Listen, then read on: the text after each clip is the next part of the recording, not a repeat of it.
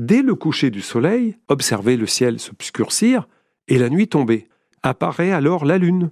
Cet astre particulièrement lumineux est notre satellite naturel.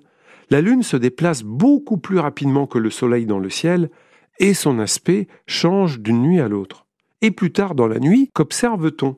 Peu à peu, des points lumineux se détachent. Ils semblent s'allumer. Ce sont les étoiles qui vous semblent fixes car elles sont très éloignées.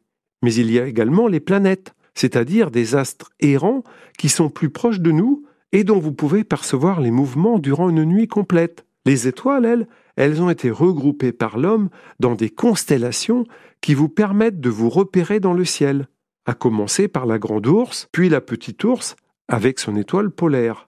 Par une nuit sans lune, vous pourrez observer en été la Voie lactée, c'est-à-dire une traînée blanche formée par une constellation d'étoiles que vous ne pouvez dissocier.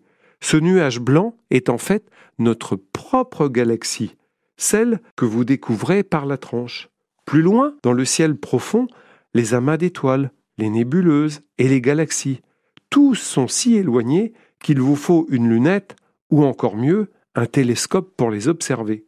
Cette belle voûte céleste s'anime sous l'effet de la rotation de la Terre sur elle-même chaque 24 heures, auquel s'ajoute la révolution de la Terre autour du Soleil chaque année de 365 jours un quart. Regardez, le ciel est un beau spectacle en perpétuel mouvement, celui de l'univers qui l'entoure et dont vous faites partie.